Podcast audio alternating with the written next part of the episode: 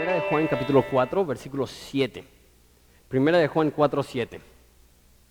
Voy a procurar que el estudio sea un poquito más breve por todos los anuncios que tuvimos y la presentación económica. Eh, voy a leer el pasaje que nos corresponde del 17, perdón, del 7 al 17. Oramos y lo estudiamos. Dice así: Amados, amémonos unos a otros, porque el amor es de Dios. Todo el que ama es nacido de Dios y conoce a Dios. El que no ama no ha conocido a Dios, porque Dios es amor. En esto se mostró el amor de Dios para con nosotros, en que Dios envió a su Hijo unigénito al mundo para que vivamos por él. En esto consiste el amor, no en que nosotros hayamos amado a Dios, sino que Él nos amó a nosotros y envió a su Hijo en propiciación por nuestros pecados. Amados, si Dios nos ha amado así, debemos también nosotros amarnos unos a otros. Nadie vio jamás a Dios. Si nos amamos unos a otros, Dios permanece en nosotros y su amor se ha perfeccionado en nosotros. En esto conocemos que permanecemos en Él y Él en nosotros, en que nos ha dado eh, de su Espíritu y nosotros hemos visto y testificamos que el Padre ha enviado al Hijo, el Salvador del mundo. Todo aquel que confiese que Jesús es el Hijo de Dios permanece en Él y Él en Dios y nosotros hemos conocido y creído el amor que Dios tiene para con nosotros. Dios es amor. El que permanece en amor permanece en Dios y Dios en él. En esto se ha perfeccionado el amor en nosotros, para que tengamos confianza en el día del juicio, pues como Él es, así nosotros, así somos nosotros en este mundo. Oramos. Padre, te damos tantas gracias por la realidad que tú eres amor que aunque no lo veamos en ocasiones y que aunque seamos propensos a dudarlo en ocasiones, te pido que no solamente confirmes y compruebes, que convenzas a cada uno de los que estamos aquí que tú nos amas con un amor indomable, con un amor imparable, con un amor que no conoce límites, que no conoce obstáculos, con un amor que es 100% constante que tú no nos amas a nosotros porque nosotros te hayamos amado, sino a pesar de muchas veces nuestra falta de amor, tú nos amas y siempre nos amarás. Pido que nos ayudes a tener esa verdad bien plasmada en nuestro corazón. Es en tu nombre precioso que pedimos esto. Amén. No sé si conoces la cadena de televisión BBC, que es la, cadena británica. Este, en el año 1967, ellos decidieron hacer por primera vez en la historia del mundo este, un concierto en vivo y transmitirlo a 26 países del mundo y iban a tener una audiencia estimada de un millón, 150 eh, millones de, de personas viéndolo en vivo. ¿Y a quién contrataron? Pues, obviamente en los años 60, ¿a quién iban a contratar los ingleses más que a los Beatles? Y no sé, no son de mi época, este, nací en los 80, eh, pero posiblemente sean de algunos de, su época. Y le pidieron los, los eh, encargados de la BBC a los de los Beatles que escribieran una canción que aplicara a todas las personas en todas las naciones en todo momento. Y ellos se sentaron, Paul McCartney y ellos, y escribieron la canción que ahora es famosa, All You Need Is Love. ¿Alguien la ha escuchado? Todo lo que necesitas es amor, una canción famosísima. Y la mentalidad de los Beatles es, ok, ¿qué es lo que necesita alguien que vive en lo más pobre de India? ¿Y qué es lo que necesita el que vive en Beverly Hills? ¿Y qué es lo que necesita el que tiene un doctorado? ¿Y qué es lo que necesita el que no terminó ni siquiera la primaria? ¿Qué es lo que necesitan todos? Y su conclusión fue, creo yo correctamente, todos necesitamos amor. Ahora, aquí está el problema. Los años 60 fueron muy raros, drogas y todo esto. Entonces reconocieron, ok, necesitamos amor, pero desafortunadamente definieron amor como sexo, drogas y rock and roll. Y eso es, yo me quiero sentir amado, entonces escucho ese tipo de música, tengo relaciones con X o Y cantidad de, personas y ese es el estilo de vida que he escogido y ese es el amor que tenía la gente. y eso ha afectado nuestra cultura hasta hoy en día en el cual tenemos un concepto de amor que es totalmente erróneo, superficial, telenovelas, eh, películas, revistas, todos nos han plasmado esta imagen de un amor como un sentimiento, de un amor como una aventura, y no de amor como un sacrificio, y no amor como un compromiso de por vida. Entonces, hoy vamos a ver no solamente que necesitamos amor y no vamos a ver solamente que Dios nos ama, vamos a ver qué significa que Dios nos ama. Y digo también eso a manera de introducción, todos necesitamos esto. Todos necesitamos ser recordados de cuánto Dios nos ama. No sé tú.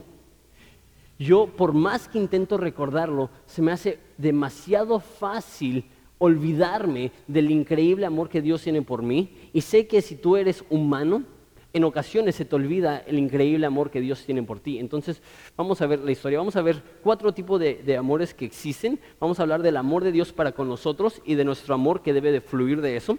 O sea, eh, son como dos rieles en la misma vía de tren, son como dos pedales en la misma bicicleta, son como dos lados de la misma moneda. Recibimos amor y damos amor.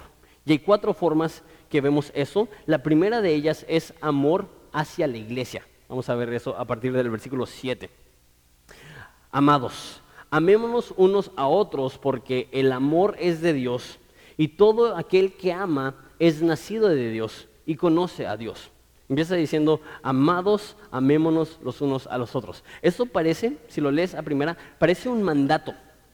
Parece que está diciendo, necesitas amar a los demás. Pero David Gusick, un comentarista, eh, trae a la luz algo interesante, que esa palabra amados no es tanto un título que yo te doy, oye, tú eres un amado mío. Más bien, esa palabra probablemente significa, y sería mejor traducido, aquellos que son amados.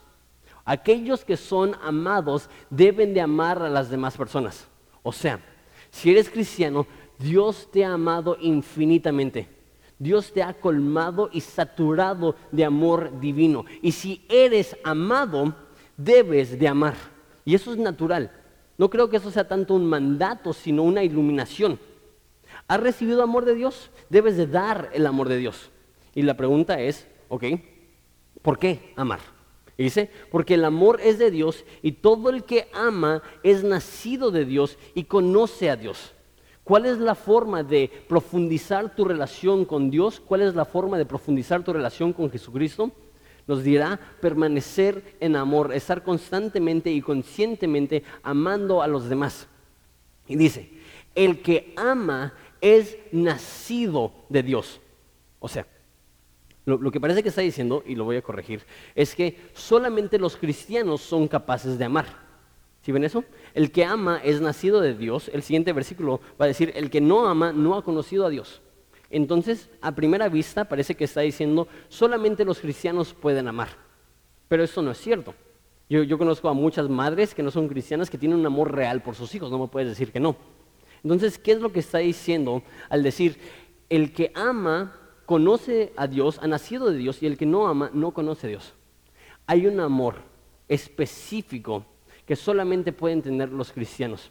La palabra que se usa aquí es agape, que es un amor de sacrificio, es un amor de compromiso, es un amor que da de, sí mismo y es un amor que no conoce límites. Ese es el amor que dice Primera de Corintios, que el amor todo lo sufre, todo lo espera, todo lo cree.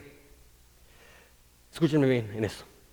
Debe de haber en tu vida un tipo de amor que es inalcanzable por alguien que no es cristiano, que no está lleno del Espíritu Santo.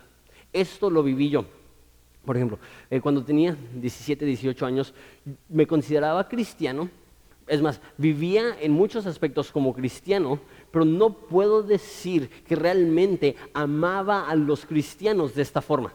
Es más, mis amistades eh, y la forma que interactuaba con ellos, yo era bien burlón, yo era bien a veces este, aprovechado y, y todo cambió en un momento. Cuando fui a la escuela de evangelismo, me di cuenta que realmente no conocía a Dios como debía y fuimos a una fogata y me aparté de ellos y empecé a orar y en ese momento recibí el bautismo del Espíritu Santo. Hablé en lenguas, una de las pocas veces en mi vida que he hablado en lenguas. ¿Y cómo supe que había sido lleno del Espíritu Santo? Mi mentalidad hacia los otros cristianos cambió. De repente la gente que, de la cual yo antes me burlaba y denigraba y lastimaba, ahora los veía con afecto, amor y cariño. ¿Estoy diciendo de una manera perfecta? No, pero hubo un cambio tremendo, notorio, palpable en mi vida, particularmente en mi amor hacia otros cristianos. La mejor forma, escúchame bien, de saber que eres cristiano es que tienes un amor incondicional por otros cristianos. Esa es la forma más fácil de comprobar que eres cristiano. Que, ves a otros cristianos y hay algo en ti que dice, somos una familia. Eh, como dijo mi papá, estuve en Cuba esta última semana, algo pesado.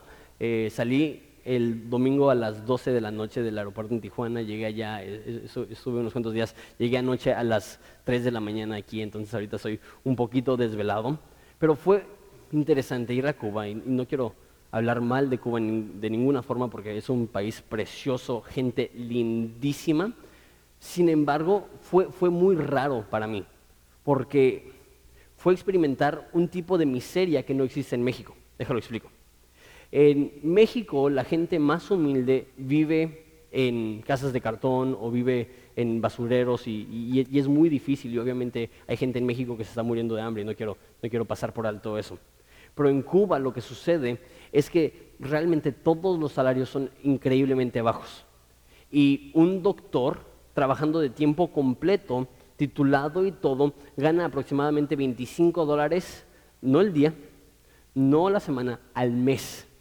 O sea, que los que trabajan en una maquiladora en México en tres semanas ganan lo que un doctor gana en un año en Cuba. Y no es que las cosas son súper requete baratas, es que la gente allá literalmente no tiene dinero para las cosas más esenciales, no tiene, ninguna casa tiene papel de baño, es difícil este, que, tengan pasta de dientes y ese tipo de cosas que tú y yo pasamos por alto. Y al estar ahí, que hay en cuenta, no me puedo quejar. Y, siempre que nos quejamos porque nos asomamos a Estados Unidos y vemos las calles bonitas y vemos el nivel de, ingresos y, salarios y, nos quejamos, yo digo, México es un país altamente privilegiado y Ensenada es una ciudad altamente privilegiada. Pero fue interesante entrar a casas de personas que sobreviven con 5 o 6 dólares al mes. Eso es lo que gana una persona que no tiene un título en Cuba. Estoy diciendo, 15 pesos a la semana. Imagínate que te pagaran 2.50 pesos por trabajar todo un día. Y, así está viviendo la gente. Y que me recibieran en su casa, sin conocerme. Y por el simple hecho de ser un hermano cristiano, servirme lo que es a lo mejor su último plato de arroz de la semana. E, eso es amor. Porque él no me ellos no me debían nada. Al contrario, pero ellos veían un hermano cristiano y decían, ¿cómo puedo serle de bendición? ¿Cuánto más nosotros? ¿Cuánto más nosotros debemos de ver hermanos cristianos en necesidad? Es decir, ¿cómo puedo ayudar? De hecho, dirán, Juan, que no debemos de amar en palabra, sino en hecho y en verdad. Debemos de ver a las personas que están a nuestro alrededor, particularmente cristianos. Empieza con el cristianismo.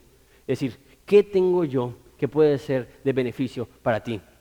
Y eso es un nivel sobrenatural, ese es un amor que el mundo no conoce. Ok, ¿por qué debemos de amar? Porque el amor es de Dios y lo dice más claramente en versículo 8 que dice, el que no ama no ha conocido a Dios porque Dios es amor. Un versículo famosísimo. Dice, si amas de esta forma, eres cristiano, si no amas de esta forma, no has conocido a Dios. ¿Por qué? Dios es amor. Necesitas recordarlo. Porque sé que lo has escuchado, y sé que a lo mejor lo crees a nivel teórico, pero realmente te despiertas todos los días con un entendimiento profundo. Dios me ama, Dios no está en contra mía, Dios no me quiere destruir, Dios no se quiere apartar de mí, Dios realmente me quiere, Dios realmente me busca, Dios realmente me elige. ¿Tienes esa idea? Dios es amor. Aquí está el problema, una vez más. Regreso a mi introducción hemos distorsionado el concepto de amor algo que simplemente tiene que ver con sentimientos. Y no es así. No podemos decir, ok, esto es el amor y Dios, a menos de que seas así, no eres amoroso. No. Si Dios es amor, Dios define lo que es amor. No vemos lo que la cultura dice acerca del amor y se lo imponemos a Dios, vemos lo que Dios dice acerca del amor y se lo imponemos a la cultura. Ahora, Gracias a Dios, Juan en versículo 9 eh, y 10 nos va a explicar exactamente cuál es el amor de Dios. En esto consiste el amor. Perdón, versículo 9. En esto se mostró el amor de Dios para con nosotros. En que Dios envió a su Hijo unigénito para que vivamos por Él. El no cristiano, la Biblia le llama el hombre natural, está muerto. De hecho, lo vimos al principio que dice que Él es el verbo de vida y que había dos tipos de vida.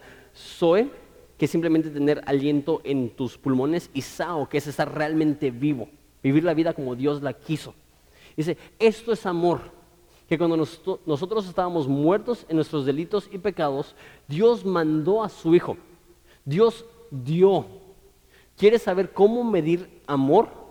El amor se mide no en la montaña de los sentimientos, se mide en el valle del sacrificio. O sea, y voy a, desviarme un poquito porque creo que es una buena forma de ilustrarlo.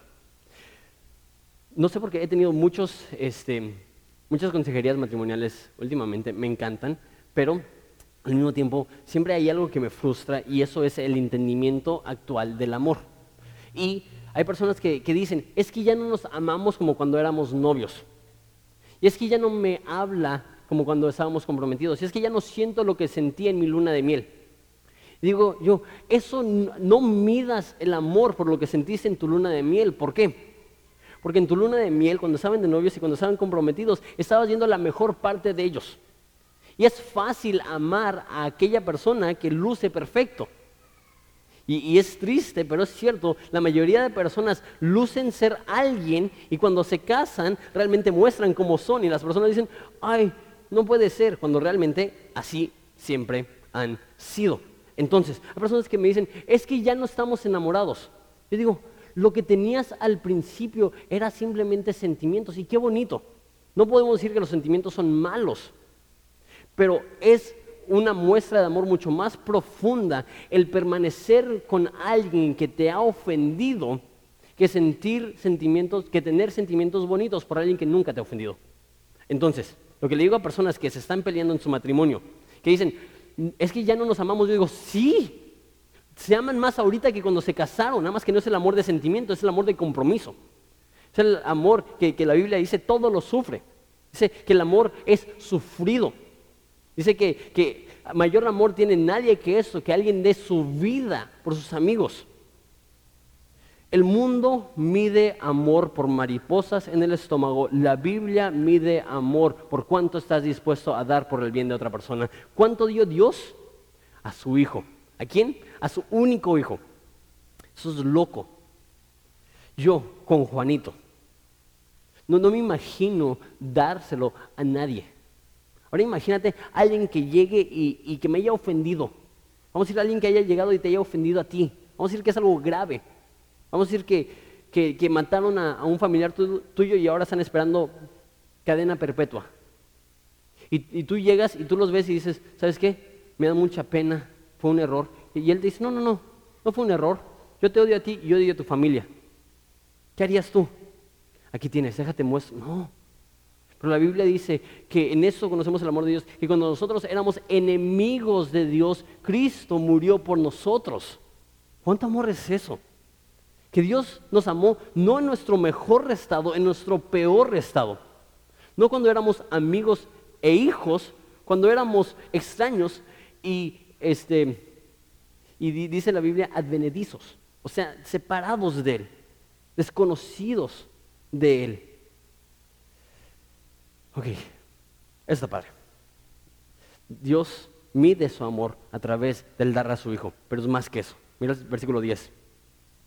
En esto consiste el amor, no en que nosotros hayamos amado a Dios, sino que Él nos amó a nosotros y envió a su Hijo en propiciación por nuestros pecados. Por cuestiones de tiempo no voy a entrar a detalle en el concepto de propiciación, lo hicimos hace poquito y hablo bastante de eso, pero lo que está diciendo aquí es, el amor es esto, no es que Dios esperó a que le amaras para Él corresponder tu amor. Es que Él te amó antes de que tú hayas hecho algo amable con Él. La Biblia dice que la ira de Dios se revela desde el cielo contra toda injusticia. Y aunque Dios es amor, Dios tiene ira. Ese es el concepto de propiciación. Por eso es importante no definir amor como lo dice la cultura e imponérselo a Dios, sino saber, ok, amor verdadero tiene ira. Y muchas personas dicen, ¿cómo? Eh, el amor verdadero no lleva ira. Yo diría, no, el amor verdadero no puede llevar indiferencia. Pero amor verdadero lleva ira. ¿Cómo puede Dios amar a su